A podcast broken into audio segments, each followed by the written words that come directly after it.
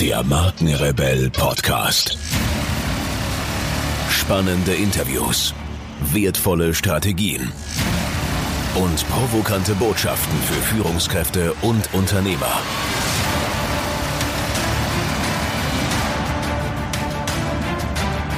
Stell dich den Herausforderungen der Digitalisierung und setze als Marke ein Zeichen.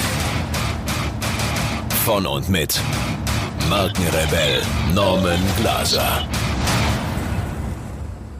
Bevor es hier losgeht, möchte ich euch kurz über unsere aktuelle Gewinnspielaktion informieren. Unsere Freunde von Gedanken tanken haben uns 5x2 Karten für die zweite Frankfurter Rednernacht am 8. Juli 2017 zur Verfügung gestellt.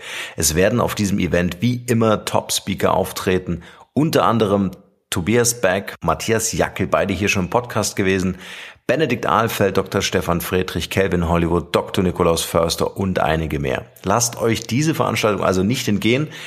Und um zwei Karten zu gewinnen, bewertet einfach unseren Podcast hier mit einer kreativen Rezension bei iTunes.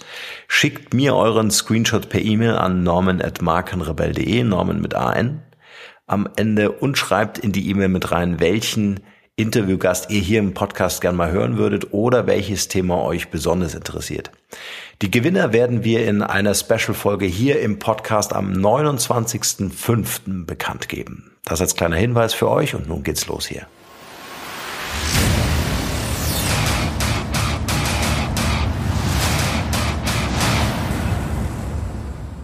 Der Mensch als Ressource. Eine Diskussion. Im Verlauf der Debatte über den in Deutschland herrschenden Fachkräftemangel trifft man immer häufiger auf den Begriff des Human Resource Management. Wenn wir sagen, dass Marken Wertekonzentrate sind, müssen wir uns mit der Frage auseinandersetzen, ob und inwiefern es gerechtfertigt sein kann, Menschen unter einen Begriff zu subsumieren, der sich üblicherweise auf physische Objekte bezieht. Die Betrachtung des Menschen als Ressource suggeriert nämlich, dass auch Menschen letztendlich der Sphäre bilanzierbarer Wirtschaftsgüter zugehören, jedenfalls wenn es um ihre betriebliche Verwertbarkeit geht. Für die Belange des Personal Managements müsste zunächst geklärt werden, was eine Person überhaupt ist und aufgrund welcher Merkmale sich eine Person von einer Ressource unterscheidet.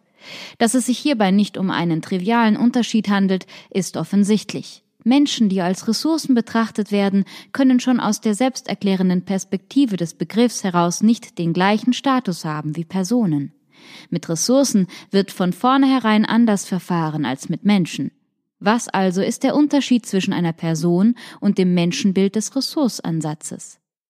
Da wir größten Wert auf ethisch vertretbare nachhaltige Konzeptionen der digitalen Markenführung legen, ist es uns ein Anliegen, dieser Frage auf den Grund zu gehen. Human Resource Management. Human Resource Management als wissenschaftliche Disziplin ist als Teil des strategischen Managements zu denken. Es beschäftigt sich mit allen operativen Dispositionen in Unternehmen, die in irgendeiner Weise mit Menschen und deren Verhalten zu tun haben. Sämtliche Organisationen, Institutionen und Unternehmen werden von Menschen betrieben.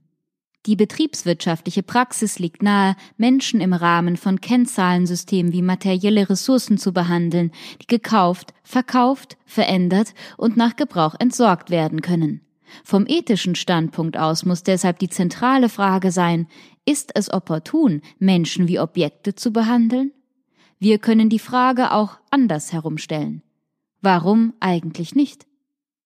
Neben Denkern aller Couleur haben sich die Geistes- und Sozialwissenschaften an der klaren Unterscheidung von Menschen und der übrigen physischen Welt abgearbeitet.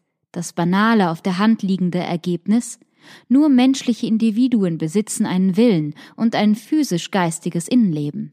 Zwar hat die Verhaltenspsychologie wissenschaftlich haltbare Rahmenvorgaben erarbeitet, auf deren Grundlagen es möglich ist, einen Menschen anhand objektiver Maßgaben zu charakterisieren. Dennoch führt auch dieser Ansatz zu keinem vollständigen Bild. Der Grund hierfür ist, dass Menschen als hochkomplizierte dynamische Prozesse und nicht als Zustände aufgefasst werden müssen. Psychodynamische Modelle wiederum greifen zu weit. Unternehmen sind keine heiltherapeutischen Anstalten. Dennoch haben vor allem in der zweiten Hälfte des letzten Jahrhunderts diverse humanistische Strömungen in die Managements von Unternehmen hineingewirkt, die sich von den starren tayloristischen Vorstellungen absetzen. Frederick Winslow Taylor betrachtete den Menschen als betriebswirtschaftliche Kenngröße, als Objekt, das sein Leben, sein Fühlen und Wollen notwendigerweise der Gewinnmaximierung des Betriebs unterzuordnen hätte. Dank den auf dem Feld der Organisationsentwicklung führenden Rancis Lickert, Abraham Maslow, Chris Argyris, Douglas McGregor und Martha Nussbaum wurde aus dem abhängigen Angestellten der sensible Mitarbeiter. Seine Bedürfnisse, Eigenschaften und Fähigkeiten finden in den betriebswirtschaftlichen Kalkülen seitdem nicht nur mehr Berücksichtigung, vielmehr wird ihnen nunmehr der Rang eines unter allen Umständen zu pflegenden Wertes eingeräumt. Allerdings rechnet auch das Paradigma der Human Resource den Wert des Menschen gegen seinen betrieblichen Nutzen auf. Alles andere wäre ja nur Esoterik. Das Dilemma. Im angelsächsischen Raum herrscht zwar seit langem ein Konsens darüber, dass Human Resource Management viel mehr ist als nur die Verwaltung des im Betrieb vorhandenen Humankapitals. Universitäre Verwaltungsfakultäten sind dort ohne sozialwissenschaftliche und psychologische Instruktionen, die den humanen, menschengerechten Umgang mit der komplexen Ressource Mitarbeiter beinhalten, gar nicht mehr vorzufinden. Dennoch gehört es immer zu den erklärten Zielen psychologischer und soziologischer Forschungsanstrengungen, menschliches Verhalten kalkulierbar zu machen. Wer immer die Idee des Menschen als objektivierbare Ressource kritisch betrachtet, wird spätestens jetzt den Zeigefinger heben. Aha, es geht letztendlich also doch nur darum, den Menschen irgendwie in die finanzielle Konzeption des zunehmenden Eigenkapitals hinein zu vergewaltigen. Und es ist wahr, der Übergang vom Personalmanagement zur Konzeptualisierung von Menschen als Ressourcen wirkt zwar modern, muss sich aber den Vorwurf gefallen lassen, als reine Augenwischerei enttarnt werden zu können. Der Wechsel des Begriffs hätte dann nur den Weg zu neuer, noch effektiverer Ausbeutung geebnet. Die moderne Herangehensweise an das, was nun als Human Resource gilt, erschiene dann nur im Vorfeld der betrieblichen Praxis als soft. Die Konsequenzen für die Betroffenen seien aber dieselben wie diejenigen der ehrlicheren, härteren Methoden. Es besteht also die Gefahr, dass die Fähigkeiten, Bedürfnisse und Eigenschaften von Mitarbeitern eindimensional auf die Adam Smithsche Konzeption des wirtschaftlich rational handelnden Homo economicus heruntergebrochen werden. Warum also das Gedöns um Humanität? In der Tat ist die Vermessung der so komplexen menschlichen Psyche zum Zwecke ihrer betrieblichen Verwendbarkeit, sprich ihre Rentabilität, ein Wunderpunkt des Human Resource Ansatzes, weil sich Managementtätigkeiten, also auch das Personalmanagement, prinzipiell um den finanziellen Erfolg von Unternehmen drehen, anderenfalls es ja Missmanagement wäre. Gegen diesen Trend regt sich seit einiger Zeit diesseits des Atlantiks Widerstand. Hier wird der manipulative, in letzter Konsequenz sogar autoritäre Charakter des sich auf die Verwertbarkeit von Menschen fixierenden Human Resource Ansatzes herausgestellt und angeprangert.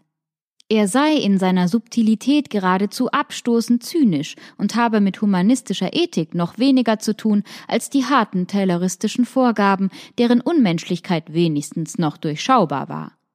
Ist es überhaupt möglich und sinnvoll, ethische Prinzipien in Arbeitsverträge einfließen zu lassen? Und falls ja, welche? Zum Zwecke ihrer Einhaltung müssten rechtliche Grundlagen geschaffen werden, deren Ausgestaltungen sich aber schon jetzt als äußerst schwierig, wenn nicht undurchführbar erweisen. Die in den vergangenen Jahren erlassenen Antidiskriminierungsgesetze haben ihre Ziele weit verfehlt. Menschliche Gefühle lassen sich nur schwer beweisen, Ihre Verwaltung erwies sich als unmöglich, die Festschreibung von Quoten als absolut unproduktiv. Die Lösung heißt Digitalisierung. Der Sinn von Gesetzen, die Humanität festlegen, ist zu bezweifeln. Sie sind auch nicht unbedingt notwendig. Warum? Weil die Selbstbereinigungskräfte der Marktwirtschaft das Human Resource Management zur humanen Handhabung ihres Aufgabengebietes zwingen. Hierzu hat die Digitalisierung den entscheidenden Beitrag geleistet. Wer sich heutzutage, aus welchen Gründen auch immer, nicht an humane und demokratische Mindeststandards hält, wird aufgrund der neuen Transparenz umgehend zum Gegenstand allgemeiner Ablehnung. In demokratisch organisierten Unternehmen nimmt die Ressource Mensch mitsamt ihren Fähigkeiten an der Zieldefinition und Willensbildung teil. Seine Fähigkeiten sind konstituierende Elemente dessen, was uns in seiner Vollendung als auf das jeweilige Unternehmen maßgeschneiderte Markenkonstrukt entgegentritt. Unternehmen, die auf die immer knapper werdende Ressource High Potential angewiesen sind, werden alles tun, um ehrlich und nachvollziehbar auf die Bedürfnisse des jeweiligen Individuums bezogene ethische Standards in ihre Personalführung zu implementieren. Wer dies unterlässt, hat jetzt und in Zukunft schlicht keine Chance mehr. Vielen, vielen Dank, ihr Lieben, fürs Zuhören. Wenn ihr über neue Podcast-Folgen automatisch informiert werden wollt, dann nutzt gern unseren E-Mail-Service. Ich lege jeden Monat für euch exklusiv ein kostenloses E-Book obendrauf. Gebt dafür einfach markenrebell.de ein und dort auf der Page könnt ihr euch in die E-Mail-Liste eintragen. Also wertvollen Content ohne Werbung, ohne Spam versprochen für eure Inbox. Wenn euch dieser Podcast gefallen hat, wäre es großartig, wenn ihr euch kurz Zeit nehmen könntet, um mir eine Bewertung bei iTunes zu hinterlassen. Dauert nur wenige Sekunden und ihr helft mir dabei ungemein, die Show hier für euch noch viel, viel besser zu machen. Ansonsten schaut euch unbedingt noch unsere Mobile App Come to Coach an. Wir bauen hier mit ausgewählten Mentoren die erste Mobile Academy für Führungskräfte und Unternehmer auf. Freut euch auf wertvolle Inhalte von wertvollen Menschen, die mit euch in Live-Video-Coachings ihr Wissen teilen. Mehr dazu unter come to coach, also come Zahl 2 coach.academy. Alright, that's it. Allerdings wie immer in den Show Notes, nur das Beste für euch und bis bald. Ciao, ciao.